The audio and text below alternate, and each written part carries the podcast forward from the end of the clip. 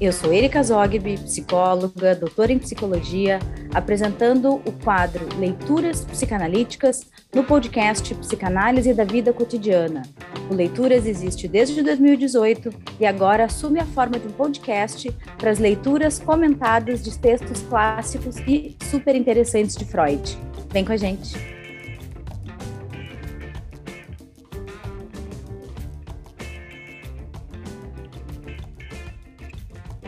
Então, pessoal, mais uma gravação do Leituras Psicanalíticas dentro do nosso podcast Psicanálise da Vida Cotidiana.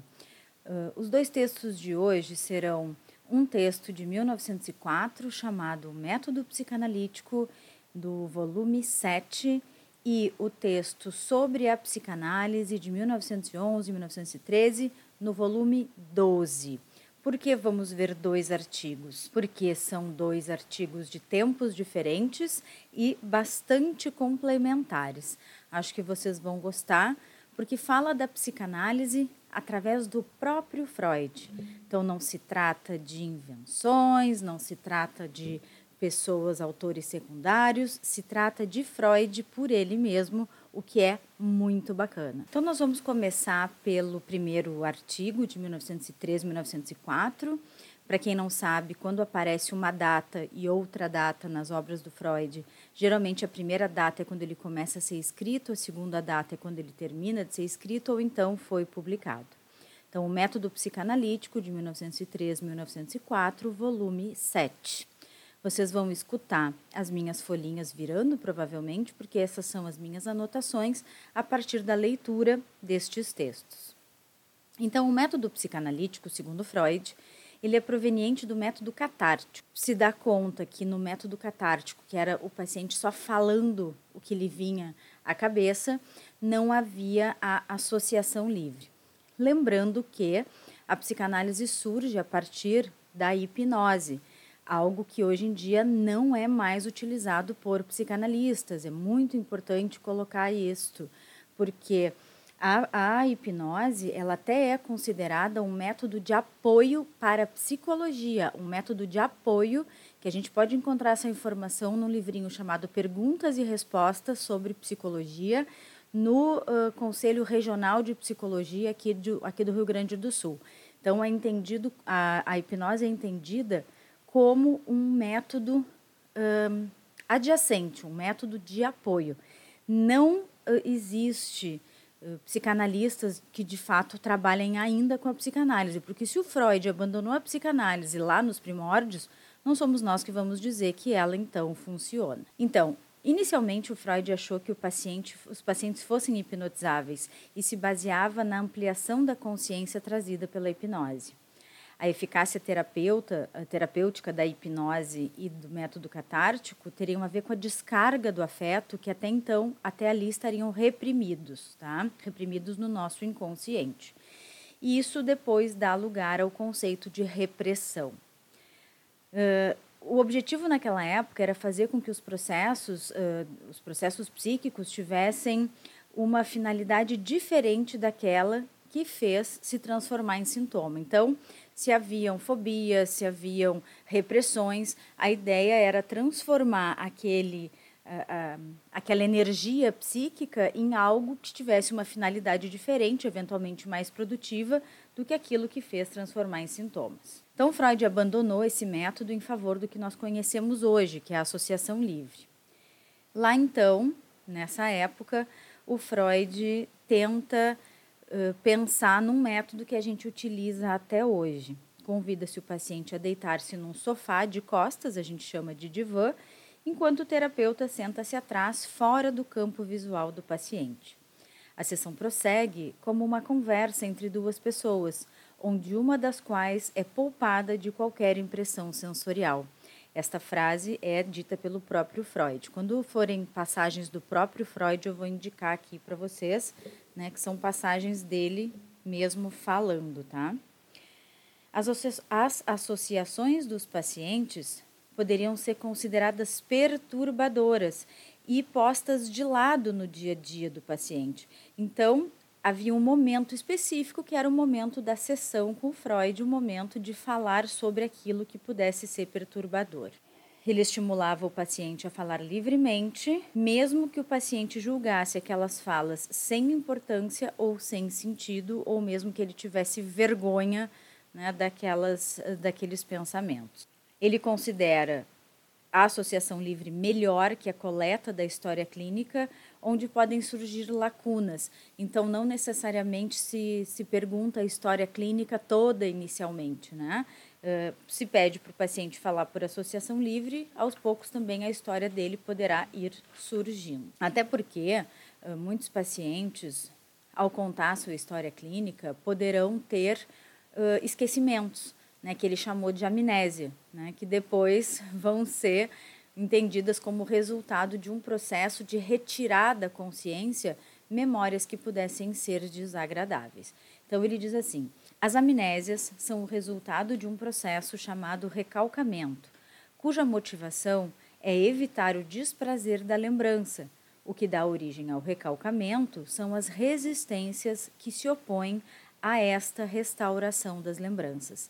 Então Freud acredita que o método psicanalítico ele seja é, essa restauração das lembranças através da associação livre, de modo que o paciente não tenha tantas resistências a permitir que esse material anteriormente recalcado emerja do inconsciente para a consciência.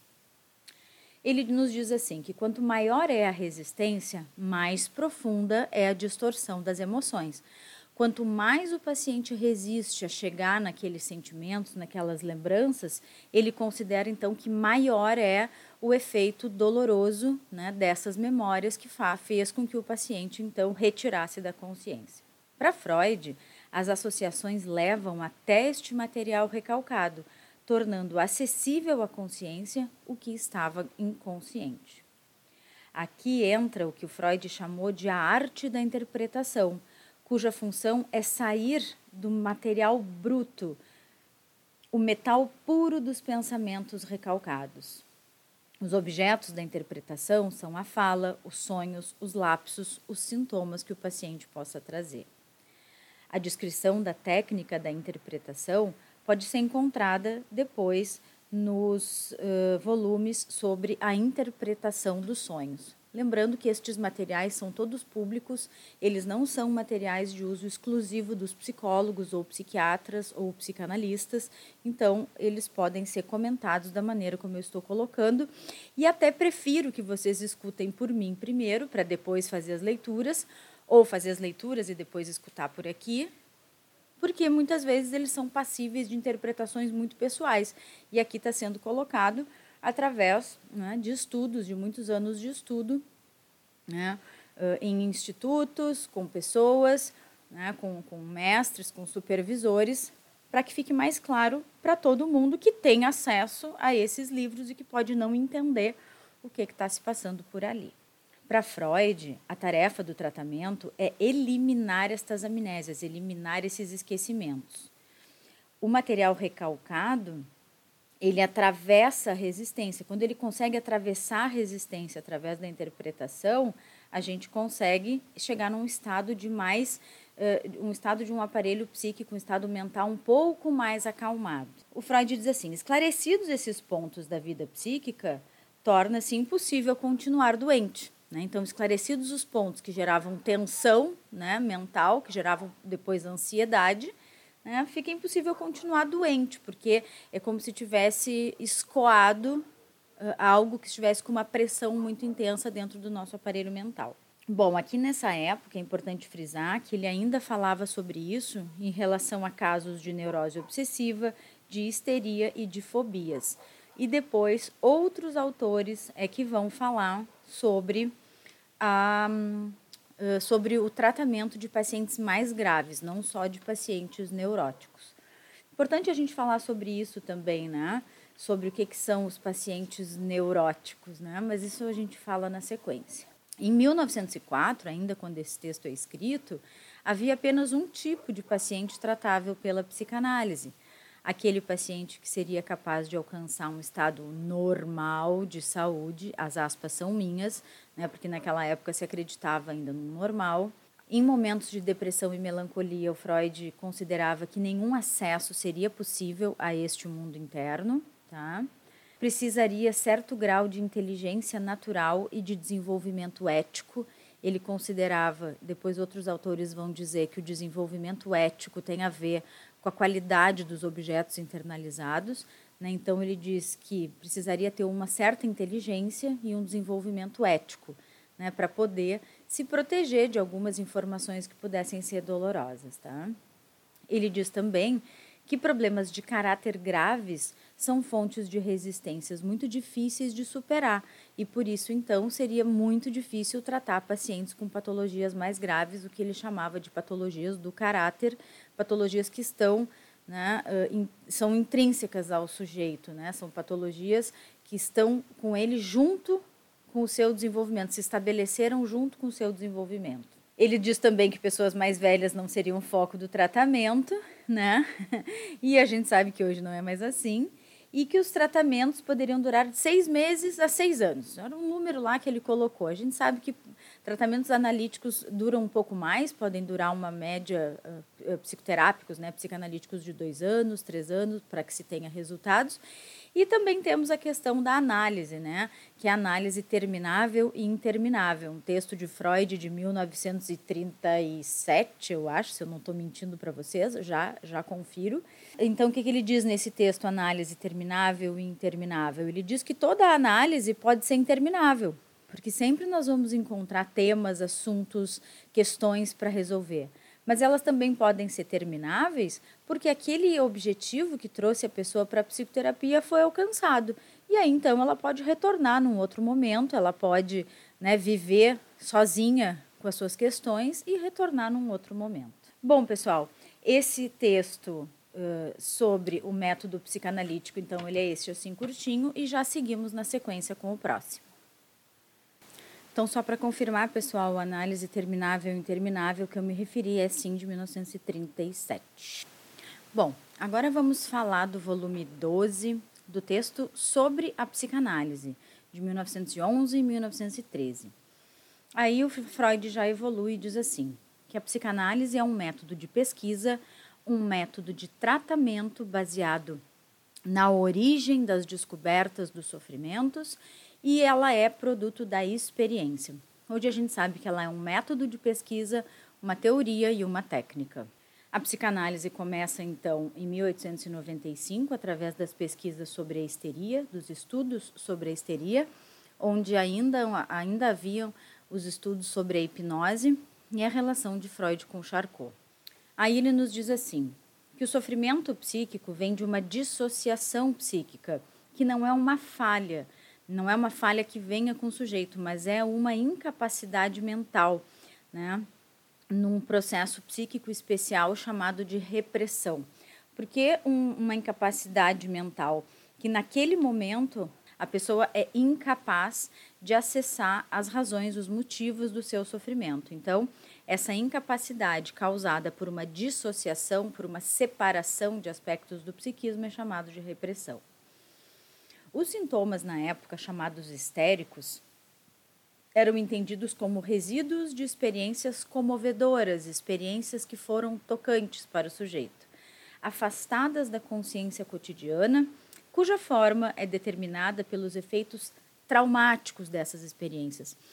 Então, essas experiências foram uh, afastadas da consciência por terem um efeito traumático, seriam experiências muito comovedoras, então elas seriam uh, uh, foco, seriam atacadas né, pelo processo da repressão, para que elas saíssem da consciência e não causassem tanto sofrimento consciente. Mas o que o Freud nos diz é que, ao não causar sofrimento consciente, acabava causando uma tensão dentro do aparelho psíquico, dentro do nosso aparelho mental, e essa tensão acabava gerando sintomas.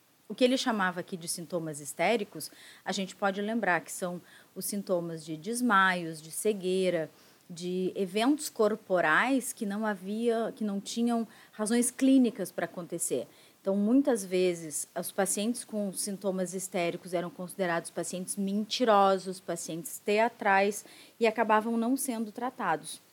E o Freud, ele foi olhar para esses pacientes e disse: "OK, não há nada físico, mas há um sofrimento, porque senão o paciente não estava manifestando alguma coisa. Então há um sofrimento e ele foi buscar as origens desses sofrimentos.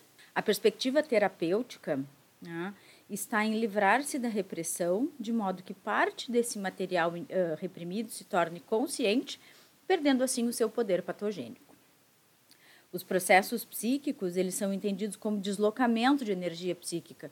Então se desloca, né, o sintoma mesmo, ele se desloca de um de um uh, de um objeto mais ameaçador para um menos ameaçador.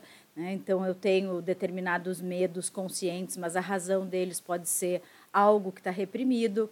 Né? Então, esse é o deslocamento que ele se refere. Então, para Freud, neuroses e outros sintomas patológicos são produtos de conflitos que conduzem à repressão e essa dissociação, essa divisão dos aspectos da mente. Os sintomas, ele nos conceitua como formações substitutivas de forças reprimidas ou conciliações entre forças reprimidas e repressoras ou ainda formações reativas e salvaguardas como forças reprimidas. Então, quando ele diz formações substitutas de forças reprimidas, o sintoma mostra algo que é substituto do que estamos de fato sentindo e guardando internamente. Conciliação entre forças reprimidas e repressoras é porque existe um material inconsciente que tenta de alguma forma emergir, né, sair do, do, do, do inconsciente então, este material reprimido, ele recebe a tampa, digamos, da repressão para não sair, e aí esta luta, este embate entre o reprimido e o repressor faz com que tenhamos sintomas. O conceito de conflito, ele diz que acontece entre os instintos sexuais e os desejos e tendências do restante do ego. Lembra, instintos, pulsões sexuais, tá, pessoal? Instintos, a melhor palavra são pulsões. Pulsões sexuais não quer dizer pulsões genitais, mas sexuais daquilo que é da ordem do erótico e do amoroso, como está colocado no episódio anterior. Nas neuroses, as pulsões sexuais, essas que eu acabei de me referir, elas sucumbem à repressão e são a base da gênese dos sintomas. Então, eu eventualmente reprimi um desejo de ordem sexual, amorosa, erótica e não necessariamente genital, faço essa repressão e essa é a base da origem dos meus sintomas. Os meus sintomas, meus e de vocês, seriam relacionados a essa repressão dos desejos iniciais. Esses desejos poderão ser encarados como os sintomas, perdão, poderão ser encarados como substitutos dessas satisfações sexuais, eróticas, amorosas que eu me referi anteriormente. A disposição, pessoal, para ter problemas psíquicos, esses problemas neuróticos que o Freud coloca aqui, essa disposição somaria né, as experiências infantis, especialmente do corpo, por quê? Porque lembrando que a criança pequena e o bebê, eles são tratados inicialmente, especialmente pelo toque ao corpo, né, não, não tanto pelas questões mentais, né, então a disposição a questões neuróticas teria a ver com isso, né, com, com uh, as vivências infantis, as vivências do corpo e aquilo que seja hereditário. Porque a, a psicanálise remonta a vida mental dos pacientes até a primeira infância. A conclusão da psicanálise foi que as inibições do desenvolvimento apresentam então essa disposição à neurose. E aí ele nos afirma, né, que a sexualidade infantil existe, lembrando que não é a genitalidade, né, mas que é uma sexualidade que tem a ver com impulsos amorosos, com erotismo, com a descoberta do próprio corpo, eventualmente. E aí ele diz assim que a pulsão sexual tem muitos componentes, para muitas passa por muitas transformações e por muitas restrições. E ao final vai se transformar numa sexualidade normal dos adultos. O que é uma sexualidade normal? Uma genitalidade, onde há a relação entre duas pessoas, onde há a busca pelo prazer através do corpo. Aí ele tem uma hipótese, né, de por que os sofrimentos, uh, os sofrimentos sexuais, né, tão tão grandes, né? Ele diz assim: o desenvolvimento cultural impõe restrições e repressões do instinto sexual, quando são exigidos sacrifícios maiores ou menores no controle dessas restrições. E hoje a gente vive uma época que temos ainda restrições, existem famílias e grupos que têm muitas restrições sexuais, mas também e aí sexuais genitais, né, e também amorosas e de descobertas do corpo. Nós temos grupos ainda com muita repressão nesse sentido, mas também temos um outro grupo né, que não, não, tem, não tem tanta repressão, e um outro grupo que tem zero repressão, né, que acha que a, a, a repressão, e essa externa, né, não a interna, mas essa repressão que ela seria prejudicial ao desenvolvimento, que as crianças têm que se manifestar como for. Só que o que justamente nos caracteriza como uh, pessoas civilizadas, que conseguiram conter os seus impulsos, e aí todos os impulsos uh, uh, de vida, os impulsos destrutivos, todos, o que nos permite viver em sociedade é justamente a, o controle, a repressão desses impulsos mais primitivos. Né? Então, isso é importante falar, né, mesmo falando de um texto tão antigo. Os problemas psíquicos para Freud, então, ocorrem também por constituição individual ou por incidentes prematuros que tenham causado uma disposição futura à neurose. Incidentes prematuros seriam traumas, né, traumas precoces. Essas disposições para neurose podem permanecer inofensivas se a vida do adulto progredir de modo satisfatório, mas essa disposição pode se tornar patogênica se as condições da vida madura proibirem a satisfação da libido ou exigirem gravemente a sua supressão. Então, uma pessoa pode não ter patologia, mesmo que ela tenha vivências uh, difíceis ao longo da infância, se nada na vida adulta uh, disparar isso. Mas se disparar, né, aí existe dentro da história da pessoa existe algo, né, para ser tocado. Quem vai falar muito bem sobre isso, sobre psicopatologia psicanalítica, é o Jean Bergeret. Sobre a sexualidade infantil, ele diz que o instinto sexual na infância diz muito respeito à fonte da, do instinto, a fonte, a boca, o ânus, os órgãos genitais na fase fálica, o ânus na fase anal, a boca na fase oral. Né? E não a finalidade do ânus como genitalidade, a finalidade dos órgãos genitais como genitalidade, a finalidade da boca como genitalidade, mas a fonte. Né? A criança descobre o mundo através do seu corpo, primeiro pela boca, depois controlando os esfíncteres, depois né, uh, tentando entender as diferenças anatômicas entre os sexos e daí por diante. Então a criança faz o processo de sublimação, se tudo der certo, né, onde o instinto sexual, que tem grande capacidade de ser desviado, deslocado de seus objetivos, e então dirigidos a, a, a atividades mais elevadas não sexuais, como a escola, as brincadeiras, as relações, a socialização. E aí, saindo disso, então, para a questão da normalidade, né, o Freud diz assim: que a psicanálise demonstrou que não existe diferença fundamental, mas apenas uma diferença de grau entre a vida mental das pessoas normais, normais, tá entre aspas aqui nós, neuróticos ou psicóticos. Aqui ainda havia uma noção de normal. Hoje, basicamente, pensamos que todos somos neuróticos, né? Porque todos sempre temos algum tipo de sofrimento, algum tipo de desconforto, algum tipo de energia psíquica que deveria estar direcionada a algo, está dirigida a outro algo. A psicoterapia ajuda, a análise ajuda, sem dúvida nenhuma. Uh, termos momentos, né, de, de, de total ausência de sofrimento, né?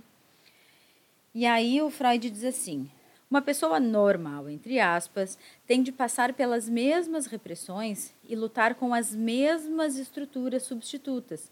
A única diferença é que ela lida com esses acontecimentos com mais sucesso e menos dificuldade.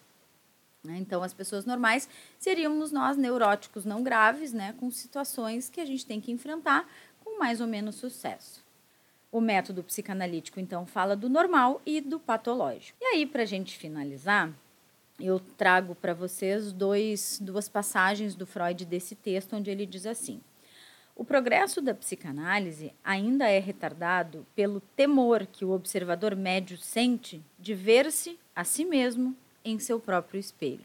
Ele está falando do conceito né, de, de projeção. E ele vai seguir falando sobre isso de maneira indireta. Ele diz assim: Quem quer que deseje não ignorar uma verdade fará bem em desconfiar das suas antipatias.